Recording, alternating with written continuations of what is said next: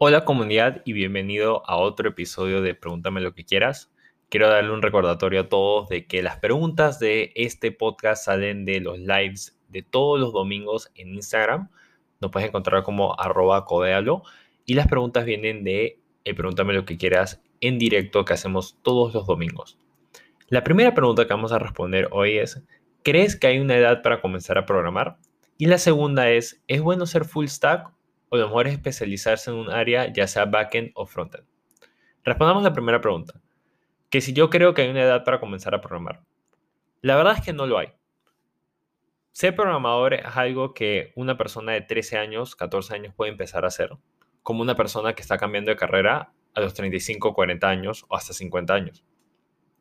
La programación no es fácil, eso es algo que tenemos que tener claro. Sin embargo, la edad no debería de ser un factor limitante para nosotros empezar a programar. En mi caso, yo aprendí a programar a los 15 años, a través de libros en el 2008.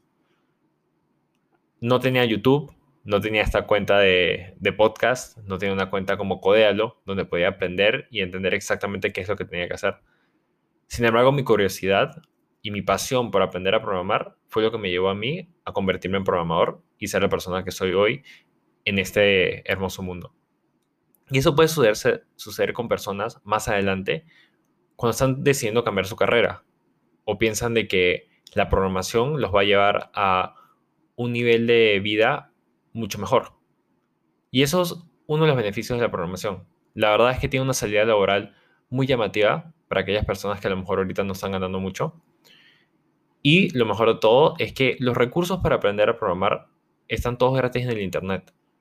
Y aparte de eso tenemos institutos, tenemos plataformas como Platzi, YouTube, edX, Udemy, Coursera, donde podemos aprender a programar de una manera organizada con buenos profesores. Y si no, tenemos los bootcamps para aquellas personas que a lo mejor deciden tomar un camino menos tradicional o están cambiando de carrera. Así que yo no creo que haya una edad específica donde no podemos aprender a programar podemos ser súper jóvenes, hasta niños de 6 años que están aprendiendo a programar utilizando Legos. A esas personas que han decidido que ya quieren un cambio de, de estilo de vida a los 30, 35 años y la programación está ahí esperando para ellos. Así que no, no hay una edad específica para comenzar a programar, ni una edad límite para empezar a programar. Así que si tú piensas que tu edad es un factor que no te permite ser programador, por favor bórralo de tu mente y sigue adelante, porque si de edad quieres ser programador y le dedicas el tiempo y le pones el esfuerzo, lo vas a lograr. La segunda pregunta es, ¿es bueno ser full stack o lo mejor es especializarse en un área, ya sea backend o frontend? Yo creo que al comienzo, cuando uno empieza a programar y empieza a ver todos estos reportes de empleos, empieza a ver eh, los reclutadores y las cosas que ellos requieren para el trabajo, asumen que uno necesita hacer un full stack. Y en este caso, full stack es una persona que domina el frontend y el backend y un poquito de DevOps.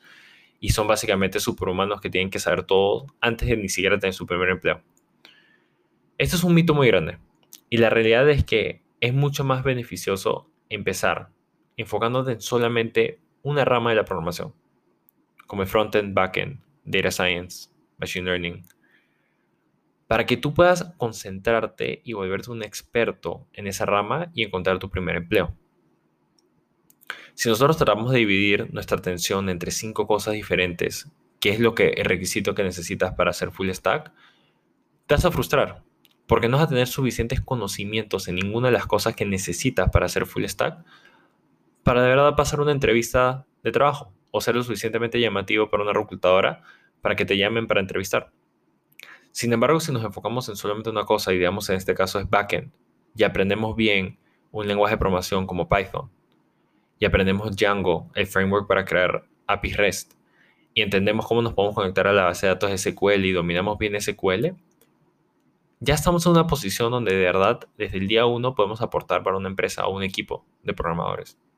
Y eso es extremadamente valioso e importante cuando estamos postulando una empresa. Así que cuando tú empiezas es extremadamente importante que tengas un buen enfoque y sepas a dónde te estás dirigiendo. No te distraigas con los ruidos del Internet de puestos de trabajo que requieren full stack. Enfócate en tú de lo que quieres aprender como programador, en la rama que a ti te interesa, bien sea frontend, backend, machine learning, data science. Y aprende, aprende lo suficiente para que tú puedas crear tus propios proyectos, puedas escribir tu propio código y finalmente solucionar problemas por tu propia cuenta con las herramientas que has conocido y aprendido.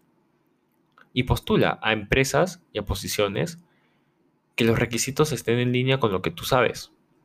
Y va a ser muchísimo más fácil entrevistar y pasar las entrevistas técnicas cuando eres muy bueno y entiendes muy bien la rama de programación en la que te has decidido especializar. En mi caso, yo empecé con el backend. Era la cosa que más me gustaba. Aprendí Java, aprendí C Sharp, manejaba muy bien NetCore. Y poco a poco, mientras iba aprendiendo y trabajando, porque yo trabajé mientras aprendía, me fui aprendiendo el área del frontend. Y después de dos, tres años trabajando y estudiando en las tardes y en las noches la parte de frontend, fue que me consideré lo suficientemente con experiencia para ser considerado full stack, porque te podía levantar una página web en el frontend y te podía levantar un servidor con API REST conectado a una base de datos en el backend. No lo hice de la noche a la mañana, me tomó varios años, pero yo me enfoqué en una cosa primero que fue el backend. Así que si estás escuchando esto y has tenido esta duda y tienes miedo de que las empresas no te van a querer porque no eres full stack, deja ese miedo de lado, enfócate, haz un plan, especialízate en una área de la programación, ¿ok?